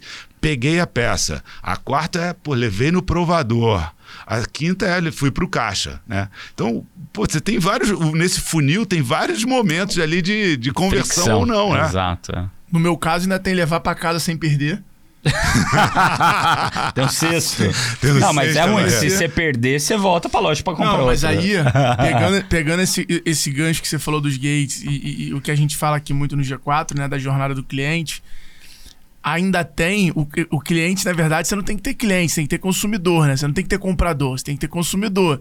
Então não adianta o cara ir lá comprar roupa e não usar. Então você ainda tem que se preocupar do cara botar aquela camisa preta no guarda-roupa e, cara, como escolher é que ela vai pra... escolher ela para aquela ocasião que vai falar, porra, e aí aquilo ali vai fazer o volta. brand na cabeça dele de falar, cara, Exato. aquele dia lá eu tava com aquela camisa da C&A e aí a C&A vira para aquela pessoa um outro. Vai para outro, outro caixinho do cérebro dela. Se nego chega ainda no, no, nessa história, vestiu, ela tá com vestido e tal, a amiga fala, ou o namorado fala, nossa, você tá linda hoje, cara, aí você foi para outro gate. Outro é. gate. É o do, cara, tô, tô seguro, né? Tô bem aqui nessa foto. Uma coisa que você falou aqui que eu gostei muito, você tem 15 mil colaboradores hoje na empresa. É.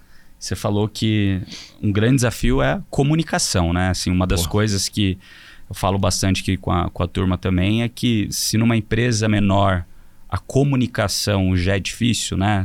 É você conseguir ter muito claro qual mensagem você está emitindo, como o receptor está recebendo essa mensagem, garantir que a mensagem foi emitida da maneira correta. Imagina numa empresa com 15 mil colaboradores. Né? É, é. Hoje, como vocês é, fazem para essas grandes direções passarem, entrarem no ouvido e ficarem na cabeça né, de todo o time de vocês? Vocês têm algum, algum é, é, algum processo, algum rito, algum ritual que vocês fazem Sim. recorrentemente com todo o time, ou pelo menos com uma parte relevante do time? Tem, tem. Além da. Tem a rede social interna da companhia, né? E nessa rede social, por exemplo. É, a gente pode fazer e faz vários fóruns diferentes. Então, por exemplo, um fórum que tem é um fórum, uma live que tem comigo, é, uma vez por mês, uma vez a cada dois meses, e eu falo dos resultados da empresa, eu falo das prioridades, eu falo do que está rolando, o que, quais são as, o que a gente conquistou nos últimos tempos, etc., de, de metas internas, etc. E, então esse é um, esse é um formato, né? É, a gente tem reuniões de comunicação eu tenho, exemplo, reunião com os diretores, que a gente chama de strategy, strategy meeting, que é uma vez por mês também, que a gente tem uma pauta estratégica e é o alinhamento do, do, do management com os diretores. É, a gente tem reuniões de resultados toda segunda-feira qual foi o resultado, o que está melhorando, o que está indo bem, o que, que não está indo bem, etc. Também, Essa é a maravilha do varejo, né? É, toda segunda-feira estamos lá falando de resultado. Ontem mesmo, no final do dia teve. É, e, e aí, cara, tem outros, outros fóruns menos formais. Então, dei alguns exemplos de fóruns formais, tem fóruns informais. Então, tipo, café com, café com CEO. Então, aleatoriamente, escolhe um número X de pessoas e a gente tem, tipo, pauta zero. Fala aí, o que você gostaria de saber sobre a empresa? Você gostaria é. de saber quais são as suas preocupações, dúvidas, angústias? Manda aí e vamos falar sobre o assunto. Então, é... E quando vem aquela pergunta foda assim? Cara, aprendi que pergunta foda fala, fala a verdade, cara. Fala a realidade. Fala, tenta falar de uma maneira. Se for uma coisa confidencial, né? Que se por algum motivo tem outras implicações, tenta dar uma história um pouco a, a mais é, alto nível, mas pelo menos real, cara. Porque as pessoas precisam confiar nessas, nessas discussões, né? É, e, e poder falar português muito claro, com respeito, porque aí, aí entra a história da cultura é, que, que é cola, né? Fala, pô, é empresa. Eu brinco sempre, eu falo isso pra galera sempre. Falo, empresa, empresa não. Empresa é só um papel, né, cara? É um contrato social. A verdadeira empresa são as 15 mil pessoas interagindo todos os dias. Essa, e, e, a cola que mantém essas 15 mil pessoas, é um pouco do que o Bruno estava falando antes, que é essa cultura. Quais são as regras que são ok? Chegar lá, bater na mesa e gritar, não é ok lá na CEA, tu tá fora. Porra, é assim, Paulo? É. Se o cara é um cara mais explosivo e que grita e que xinga, porra, mas ele é um talento, ele é o melhor do mundo no assunto X. Cara, desculpa, tu vai ser melhor do mundo em outro lugar. Na CA não vai ser. Porque tem uma dimensão de respeito que é inegociável. Não tem, esse, não tem negociação para esse assunto. Então, essa cola, de algum jeito, quando eu falo dessa história do respeito, eu só contei isso para te falar desse negócio do, da, da cultura em si, que é quando, quando você está nessas conversas, tem momentos que são difíceis. O cara sabe que tem momentos que são difíceis. O cara pergunta, às vezes, para dar uma testada, ou para ele, ou ele está tá curioso, pra, quem sabe rola. E aí tem momentos, cara, com muito respeito, o cara vai receber a resposta que é possível naquele momento, às vezes, né? Perfeito. É, mas, assim, é um aprendizado, né, cara? Assim, eu, eu acho o assunto do varejo. É, Quem são seus mentores hoje? Onde você consome louco. informação? Cara, assim, eu sou eu sou alumni de três instituições, né? É, The Duke, de, do IMD, que eu fiz um, um, curso de Senior Leadership lá alguns anos atrás, que foi muito casca grossa é, e, e, da McKinsey. Então, eu tenho muitas informações que vêm dessas três instituições, de várias formas diferentes, vários formatos de como, como os, os, as empresas, os novos negócios estão se organizando nesse sentido. Mas, cara, o, esse é uma forma. Outra forma, cara, são de pessoas que eu respeito em determinados assuntos ou em vários assuntos, né? Então, é, por vocês são, são é uma forma uma forma de atualização para mim importante. Eu sento lá, o Alfredo que está mais lá com, frequente lá comigo, eu, eu começo a perguntar, ele começa a falar, cara, eu falo, ah, cara, eu, eu fico maravilhado, assim, eu vou tentando aprender o máximo que eu posso com tudo que, que, que vocês estão vivendo, que vocês estão provocando na história. Então, exemplos de pessoas como esse, o Alberto Serrentino, que é um cara é, também super é, é, varejista, muito forte. E, de algum jeito, cara, tem pessoas em várias disciplinas que vão me trazendo inspiração, ideias, possibilidades, coisas, às vezes com fornecedor. O cara, de repente, o cara chega lá. Hoje em dia é muito louco, né, cara? Tem, tem um monte de gente hoje que está pensando em coisas que não estão no radar né, normal do, do dia a dia. De repente, o cara senta lá, conta o que ele está fazendo, fala, porra.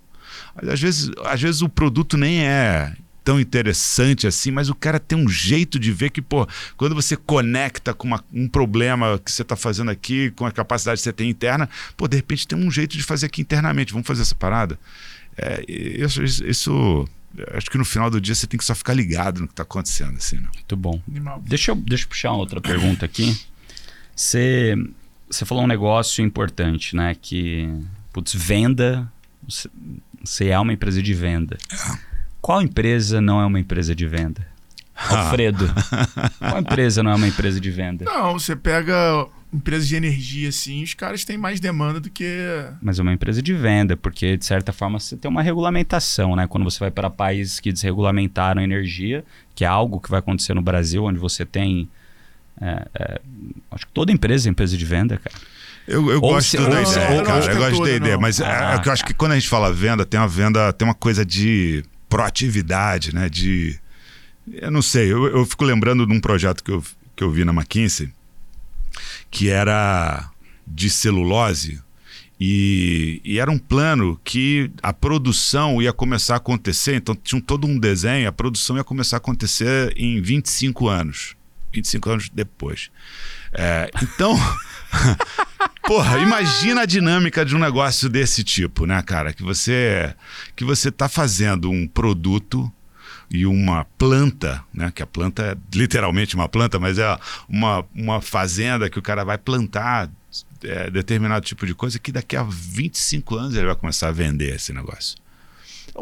Cara, eu quando eu, com todo respeito, de repente vai ter uma galera ouvindo aí desse, desse segmento, mas para mim, cara, que vivo o a hora? O oposto disso. é muito louco. Então, fica, pô, é uma empresa de venda? É, alguém vai comprar aquilo ali em algum momento, cara. Fez um estudo de demanda, uma história macro, etc, etc. Mas é diferente do que a gente talvez chame de venda, né? Que é aquela coisa do dia a dia, né? Daquela é, batalha eu, diária. acho que tem meio que tirar pedido e tem meio que essa coisa de criar mercado, criar. É, eu acho que é bem diferente. É, ah, cê... no, dentro do teu próprio universo. Vender camisa preta é completamente diferente do que vender o tricô que tá em alta porque a menina usou no BBB. É diferente, meu irmão. Não tem jeito. Vender jeans vai é. ser diferente é. do que vender aquela roupa grande, larga, com a gola gigante, porque o Justin Bieber apareceu e agora o mundo todo tá procurando por essa roupa. Não, eu acho que tem um outro ponto também agora que a gente está discutindo, eu achei legal, é por isso que eu subi a bola aqui, que é um negócio que sempre volta na minha cabeça. Você tem algumas outras empresas, principalmente empresas de serviço, que você tem um limite de conseguir entregar aquilo que você vendeu. Então, você pensa numa software house, a limitação dela talvez não seja nem a demanda, né? Porque a demanda tem, mas é, cara, como que eu consigo achar é, time suficiente para colocar, para resolver ou entregar esse projeto, e uma vez que eu entrego esse projeto, eu ainda consigo ter um capital de giro positivo, porque dependendo para quem você vendeu o projeto, a empresa vai te pagar em 60, 90 dias e você tem que antecipar o salário todo mês para o time desenvolvedor. Então, acaba sendo que, em alguns casos, não é que a empresa não seja uma empresa de venda, porque ela também está vendendo o projeto para ela poder crescer, mas às vezes o gargalo dela seja muito mais em, cara, como eu consigo produzir esse serviço para conseguir entregar ele em algumas outras empresas onde esse limitante do serviço ou do produto, não que ele seja menor, mas talvez não seja tanto o gargalo, normalmente a venda ela se torna muito mais importante do que outros sim, negócios. Mas sim. eu ainda entendo que no fim do dia, bora vender né? Somos todos vendedores. Fala aí, é. Alfredo. Ó, mas fa falando em venda, a gente não pode deixar de te perguntar sobre o case da C&A de e-commerce, né? Que o e-commerce, que depois veio no grande case do app com Big Brother, que depois é, meio que se consagrou ali, pandemia, pós-pandemia, na venda pelo WhatsApp. É, cara, de onde, como é que foi essa tua história? Quando você chegou, já tinha e-commerce na CA? O e-commerce já funcionava? Não, era novo? Como é que eu, eu, eu, sei a história? Tu conhece a história. Queria que você contasse essa história. O cara, em 2000, eu cheguei em 2004, né? Naquele momento, o e-commerce tinha sido lançado em 2001 ou 2002 e ele durou um ano, foi fechado. O cara, aí, todo mundo olhou para aquilo ali e fala financeiramente, esse negócio não tá dando dinheiro sai, vamos sair disso, cara. Relaxa e segue o jogo. Então, é, a CA foi uma das primeiras a entrar no jogo do e-commerce e a primeira talvez a sair, ou primeira, uma das primeiras a sair também. Aí o assunto ficou no freezer durante até 2014. Quando o pessoal da Europa falou assim: Olha, Paulo, acho que você deveria pensar aqui nessa história do e-commerce também. A gente já tinha conversado mil vezes. E aí ele falou: você vai ser o, o líder dessa história, desse projeto. Tá bom. É, eu não entendia nada desse assunto, zero. Eu sempre fui cara varejo físico total. E, e aí, cara, comecei a olhar e, e encontrei, conheci o Mariano em algum momento. Da Vetex. Da Vetex. E porra, Mariano, me explica essa parada, cara. E Mariano, cara, foi nota 10. Eu, adoro Mariano até hoje, porque eu acho que tem essa.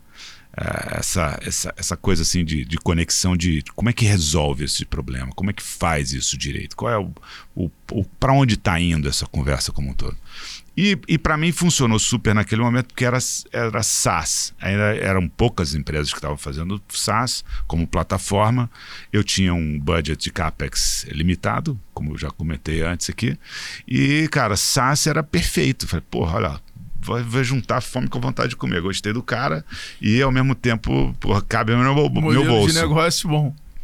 É, então, foi em 2014 a gente inaugurou a loja.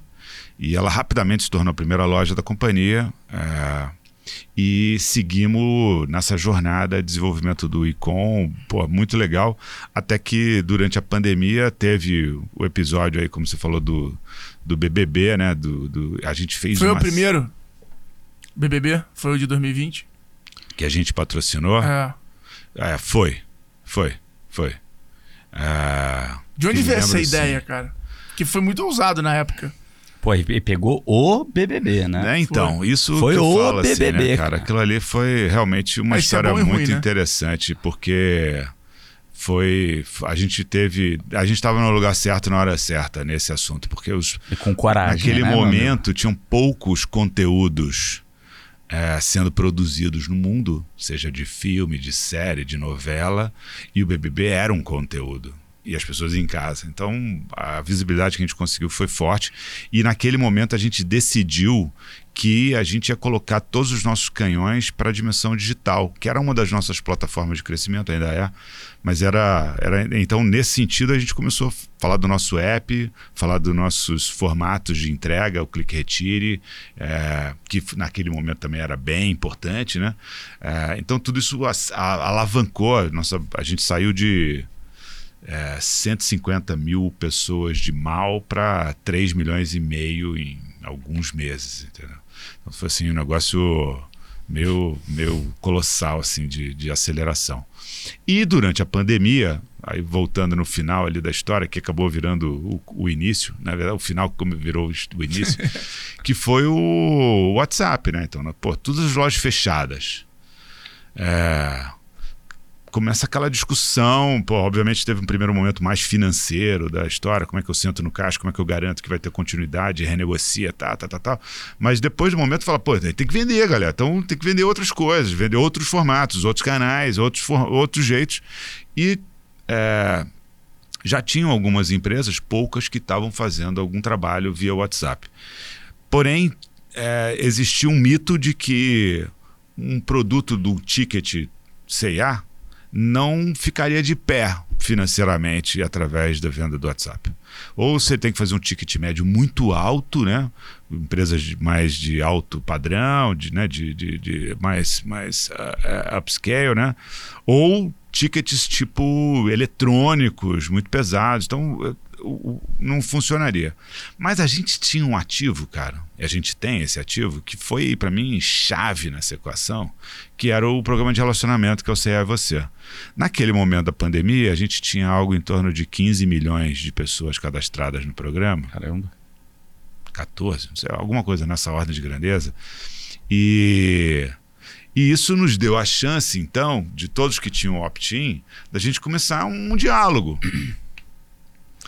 E começou de um jeito mais artesanal, e aí a gente foi trazendo alguns especialistas, assim, alguns caras assim que foram nos ajudando nessa jornada a tornar a história diferenciada e, e realmente é bem mais forte. E hoje virou, acabou a pandemia e virou um canal muito, muito forte para gente. E, e não é forte no sentido só do performance, volume de vendas. Para mim é forte na perspectiva de futuro, né? Porque eu acredito demais, já conversamos sobre isso mil vezes, eu, eu sei que o Alfredo tá na, é, da, é da mesma filosofia, né? Que assim, o, o, o Watts, cara, ele te dá a possibilidade de ter um diálogo, é, ele dá uma humanizada nas, nas relações e nas transações como um todo. É, ele te dá a possibilidade de você ter é, pessoas que podem ligar para alguém da CIA ou pode falar e ter o seu embaixador CIA, que vai te tratar como você, né? E não um e-mail em massa, né? É, eu odeio, por exemplo, receber aqueles e-mails de massa, sabe? Tipo, o cara só botou meu nome ali, aquela aquele e-mail que o cara deve fazer lá aquela conversão lá de 0,1, mas foda-se, ele manda e manda cinco vezes o mesmo e-mail, e no último ele fala: Bom, como você ainda não respondeu, eu falo, porra, brother. Tu, no, tu me invadiu no aqui, final, cara. Vai é. se catar, Mas some no final, de perto isso de mim. dentro de uma estratégia macro funciona. Só que não constrói a marca. É. E o é, não, a conexão. Eu, eu, vou te dizer que em alguns casos criam um, uma animosidade é, até. É. é. Anyway, mas voltando lá, eu acho que o WhatsApp, ele, ele no final do dia te dá a possibilidade de você personalizar em massa e que é o, o, o, grande lance que né, fala, pô, tá bom, o cara que, né, o cara, aquele cara da quitanda lá de, dos, do, do, século passado, você sabe, oh, Alfredo gosta de camiseta preta, ô Alfredo, chegou uma camiseta preta aqui que é a sua cara, olha isso aqui, que bacana, tal, tal, tal, comprei pensando em você. Essa cena que existia lá nos, né, na quitanda com uma pessoa, com um cara, uma pessoa, com um número limitado de clientes que o cara tinha. Agora você tem a chance de fazer isso através da tecnologia é, e ter esse nível de personalização e ter esse nível de diálogo. E isso, para mim, é que é a beleza dessa história. Por isso que eu acho que eu olho para o futuro e falo assim: para mim tem muito mais a ver com. Por isso que a gente tem falado bastante, né? Essa CIA, que é só sua porque aquilo o cara vai sabendo, você gosta disso, você não gosta daquilo. Então, eu, pelo menos agora eu não vou ficar oferecendo tanto roupa de criança para Alfredo, pro Alfredo. Mas não, quem sabe? Que Alfredo... Quem sabe no futuro? Quem sabe no futuro próximo aí, né? Esperamos, né? Esperamos, pô. expectativas.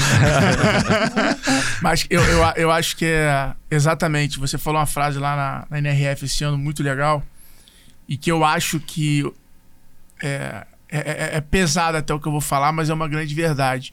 Mas 90%, eu não vou botar 100% para não botar tudo, mas 90% do cliente é carente.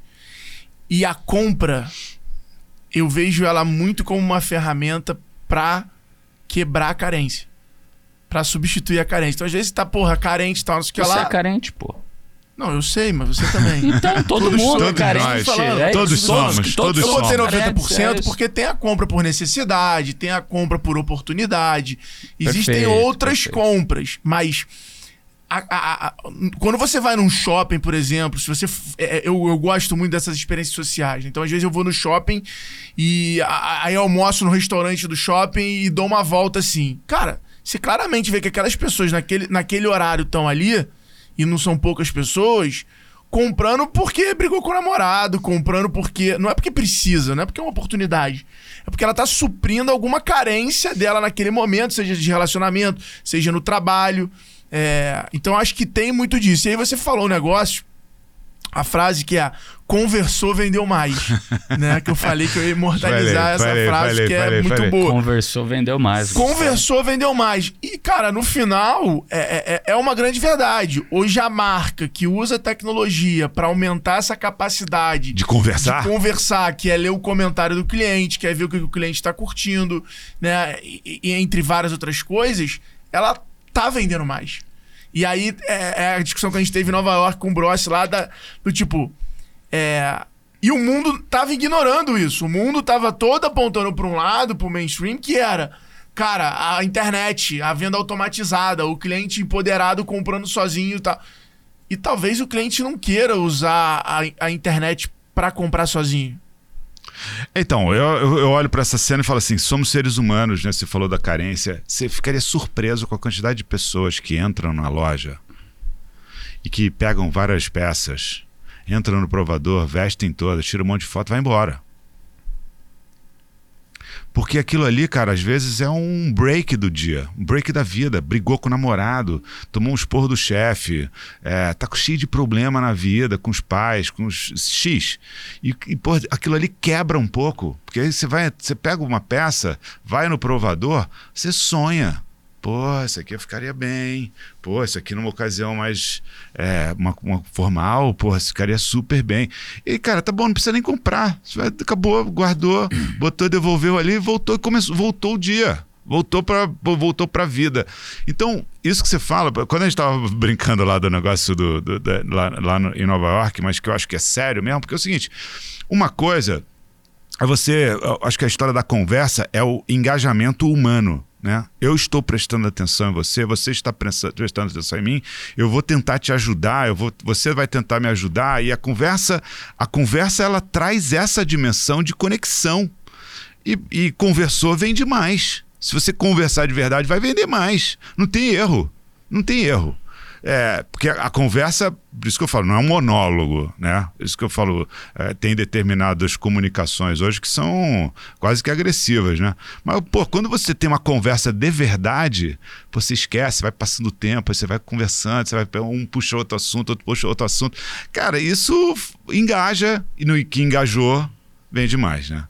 É, é, eu, eu, eu acho que o WhatsApp, de alguma maneira, esse, esse canal, eu acho que vão surgir outros, talvez, ao longo do, do, do tempo, mas esse canal que te permite ter um tipo de diálogo e ter um tipo de conversa, é, ele, cara, ele, ele vai ser muito mais forte do que esse outro canal que é mais autômato, sabe? Mas tá tudo automatizado, tá tudo pô, tecnologicamente correto, mas tem que ter alguma coisa, cara. A gente é seres humanos. Você falou, pô, a gente, você gosta de experiências sociais. Pô, a gente é latino, cara.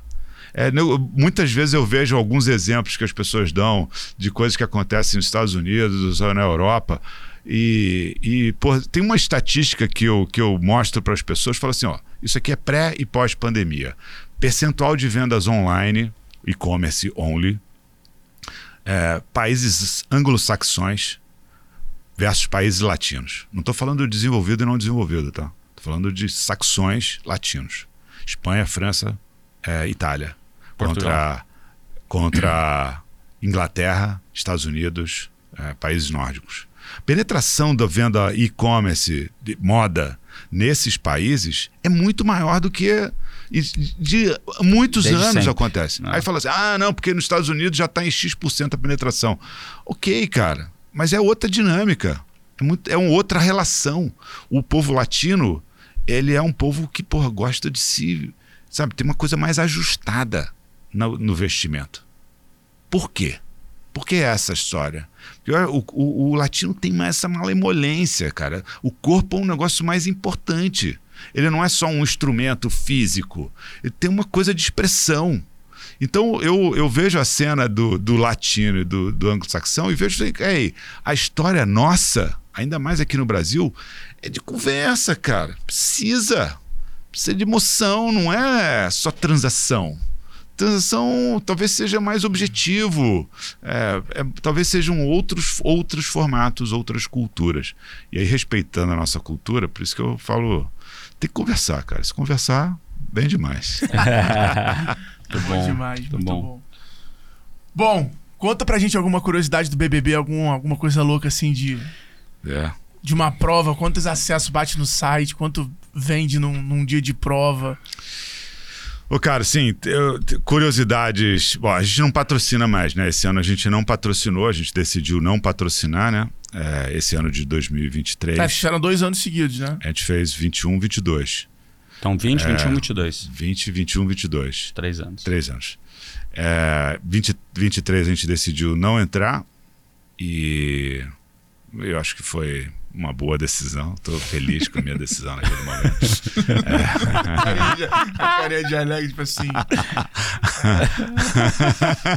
já já volta de novo. Mas quando vocês fecham, você é. sabe, por exemplo, quem vai ser o cast? Não. Sabe de nada. Sabe de nada. Tá sabe de nada. Sabe de nada.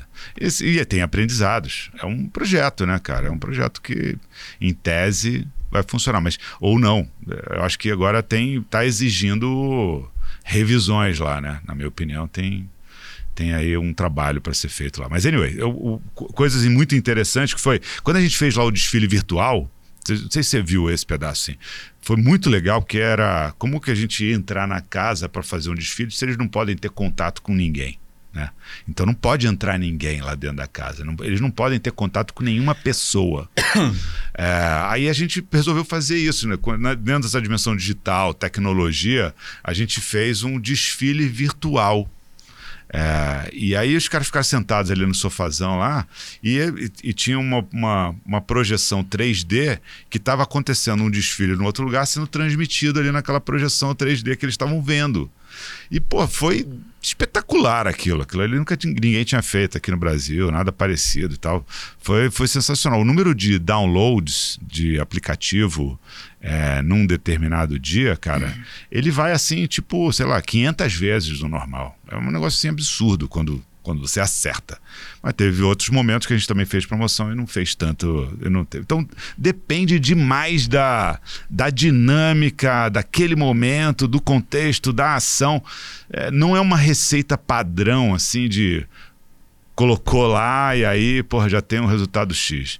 Tem resultado, é um negócio que tem uma visibilidade absurda, é fato, mas o call to action ali é precisa ser ajustado. É, cara, é uma arte. Tá? Eu tudo, diria né? que é uma no arte. No e-commerce, no e-mail. O criativo, né? É, é uma arte, né, ah. cara? Ah, eu falo muito aqui pro time, eu tava até de manhã conversando com eles aqui, tipo, você vender na última semana do mês é diferente de você vender na primeira. O contexto é completamente outro. O que vai fazer o cara fechar na primeira semana do mês é completamente diferente do que vai fazer o cara fechar na segunda. Na na, na, na, última. Que é completamente diferente do, da, da, da, do mês que o cara acabou de viajar e torar no carnaval. Então, assim, é, se você não é, é, é criar o contexto, né? A conversa certa, cara, você não retém atenção. A pessoa vai falar, cara, eu quero mais, puta, acabei de voltar. Então, é, tem que saber construir isso muito bem. E aí eu acho que a tecnologia hoje empodera o vendedor a cara, às vezes o cara entra lá no LinkedIn do cara, viu que isso é uma notícia legal, viu dependendo do que o cara postou, tu já sabe se o cara tá num dia ruim ou não para ligar para ele e falar alguma coisa. É, aqui a gente faz um negócio na, é, na última semana muito fácil, pode até, até ser um insight para vocês fazerem, que é o quê?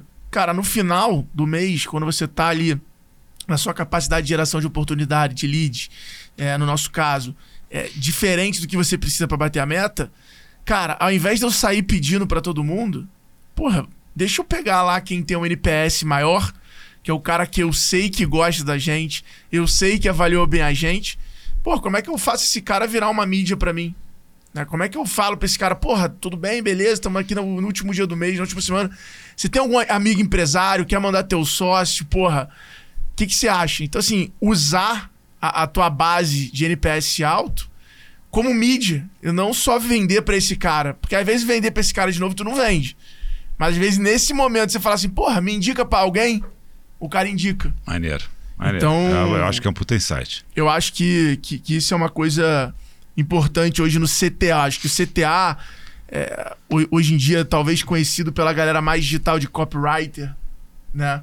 Eu acho que é uma coisa, eu levo isso bastante na discussão de lá, muito importante que se você hoje pegar as grandes empresas, ou a maioria delas, não existe um copywriter. Não existe. Não tem esse cara, não tem essa pessoa, a pessoa contrata, terceiriza. Só que hoje essa comunicação é, é descentralizada em tantos meios diferentes, a capacidade de criar tanto CTA, essa pessoa, esse profissional, ele é muito importante. Cara, engraçado, ontem eu tava tendo essa conversa com o cara do saque. Que começa, você começa a ver vários indicadores mostrando que os bots, para algumas dimensões, estão tendo um nível de engajamento e de resposta muito melhor do que o tradicional call center, etc. É, e aí, a gente estava falando sobre isso, mas, cara, eu não quero. Eu tenho ojeriza aquela coisa formatadona, padronizada, impessoal. E aí ele falou, cara, não, mas a gente tem que trazer copywriters que possam de fato poder pensar em todos os diálogos, todas as situações, todas as emoções que estão rolando naquele instante, que o cara está fazendo uma reclamação, o cara está com um problema, o cara está querendo resolver um negócio, para poder criar essa conexão, que é exatamente o que você está falando, cara, exatamente essa É, cena. eu acho que é uma, é, uma, é, uma, é uma posição negligenciada hoje pelas empresas, porque é- é- é- eu pego lá meu exemplo de loja integrada, a gente emite 40 mil boletos por mês. Meu amigo, se eu mandar o mesmo boleto para 40 mil pessoas, vai ter o cara que não vai receber, vai ter o cara que não, não quer abrir, vai. é, é, até o assunto que você manda, a informação. E aí entra o, o outro ponto, que é. Né, a Nardon trouxe esse ponto da- do poder da comunicação. Cara, comunicação é outro entender, não é você falar. É isso aí. Comunicação não é sobre disparar o e-mail, é sobre o outro abrir. Exato, exato. Sobre o cara querer ler. Sobre o cara querer clicar. Então, é, é, é, esse desafio de você se comunicar de acordo com o canal, de acordo com o momento, de acordo com a pessoa, faz uma mensagem ter que ter vários textos diferentes.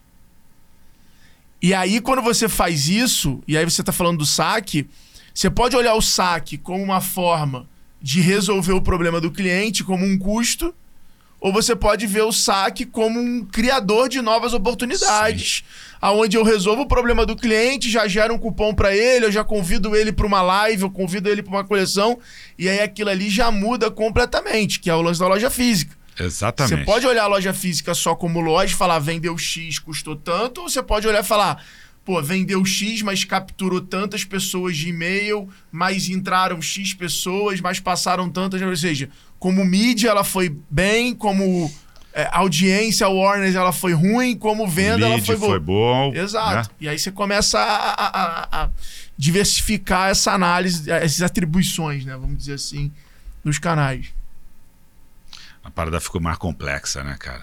Ficou complexo. Acho que essa é a palavra. Ficou, Ficou cada complexo. vez- fica cada vez mais complexa. Mas eu acho que tem um, um ponto positivo, né? E, e não acho que vai ser mais um hype, que nem foi blockchain, que é, no fim do dia, toda essa parte de inteligência artificial com, ja, com chat Isso vai ser GPT. Que, cara, tem, assim, tá, tá num nível que tá assustador. A gente tá fazendo muita coisa aqui interna no G4. O João, nosso sócio, tem Lidera puxado e liderado essa frente, Legal. cara.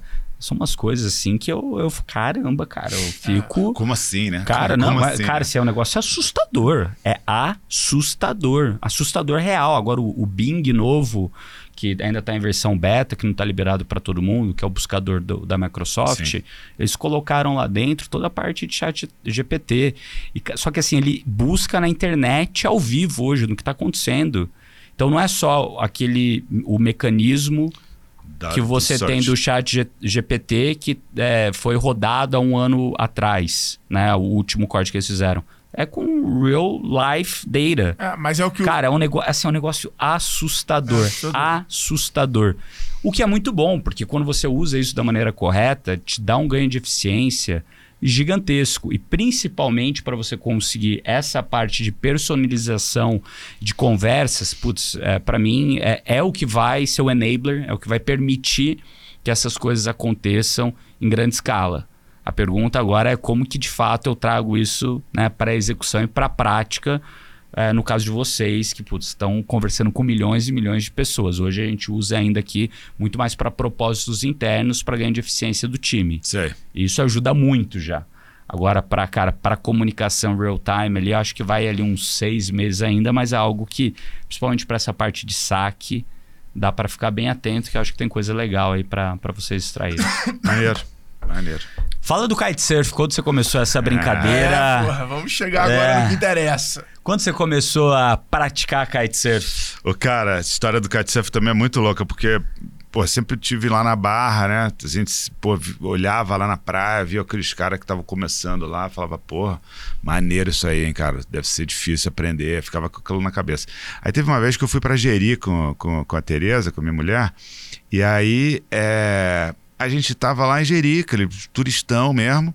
Aí, pô, fomos lá no. Tem, um- tem, tem um buraco lá, né? Que todo mundo vai lá Lagoa visitar. Azul lá, negócio azul, não é? Não, não, é Lagoa Azul, não, cara. É um, Ah, eu sei. É a- Ali na pedra. é uma pedra. Um É, esqueci o nome aqui agora do, do, do tal agora. A gente foi lá.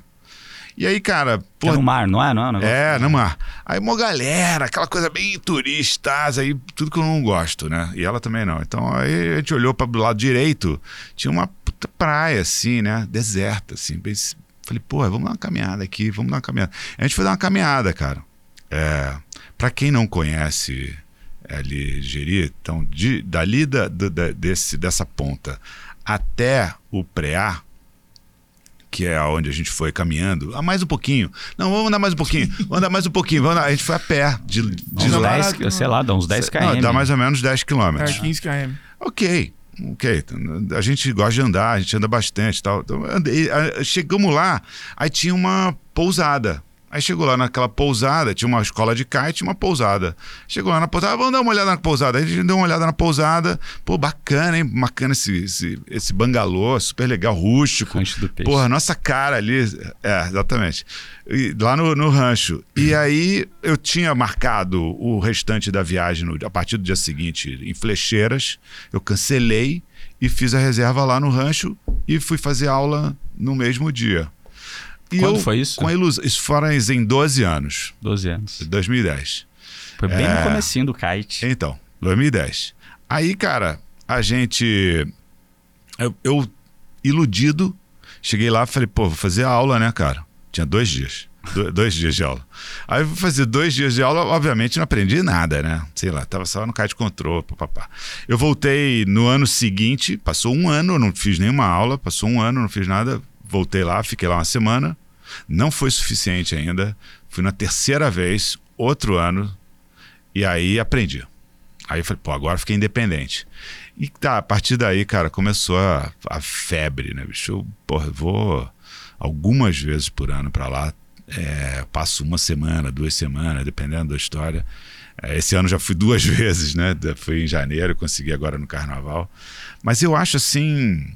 Uma coisa assim espetacular, cara. Eu acho assim, muito top. É muito cara. animal. É Ah, muito legal. top, é muito top. Porque, por vocês que velejam também sabem bem dessa cena, né? Pô, cara? vamos Assim, fazer o rally esse ano com a gente? Rally, cara, eu tô, tô- cara, eu tô planejando uma viagem. Eu até falei com um brother meu lá, é, pro, pros lençóis. Saindo ali do Preá, indo até lá os lençóis maranhenses, velejar dentro dos rios, das lagoas lá dos lençóis, assim, tipo, é, é uma viagem. Cara, eu vi as fotos assim, um negócio assim. E o Delta? É, então, incluindo o Delta. Incluindo o Delta. Incluindo o Legal Delta. essa viagem. É um negócio assim absurdo, Se for cara. mais ali pra novembro, eu tô dentro. É. É. É, eu também. Eu Porra, tô dentraço. É, tá bom, vamos, podemos organizar Amanda, aqui. libera nós.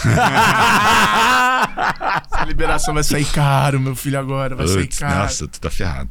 É, ele acho que vai ter mais dificuldade de ser liberado, viu, cara? Que entre Não, vai dar, vai dar. Ela já liberou pro 11 a 16. Já? Vai, vai ser, vai ser logo depois. Né? Vamos ver, vamos ver. Depois, depois do dia D é outra coisa. Aí, Amanda, depois do dia eu sei qual é.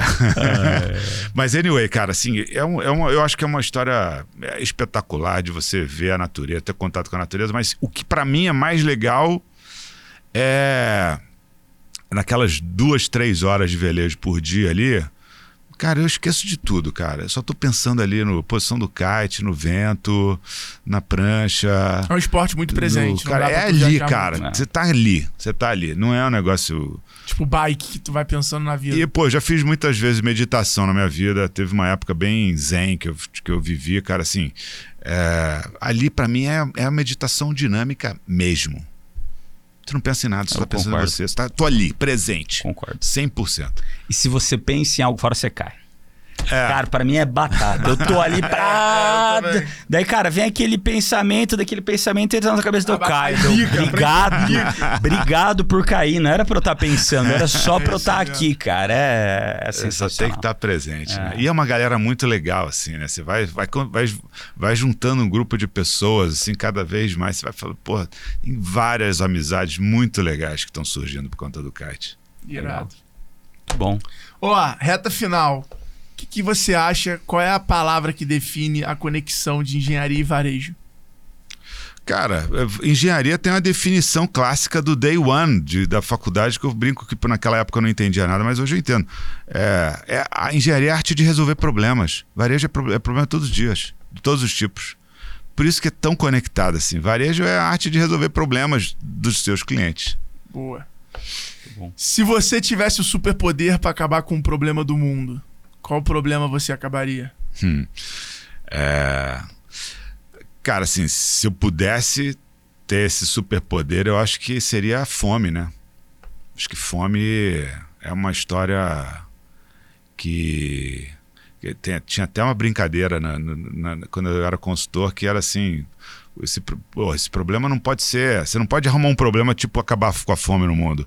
Porque é muito complexo e muito desafiador fazer isso.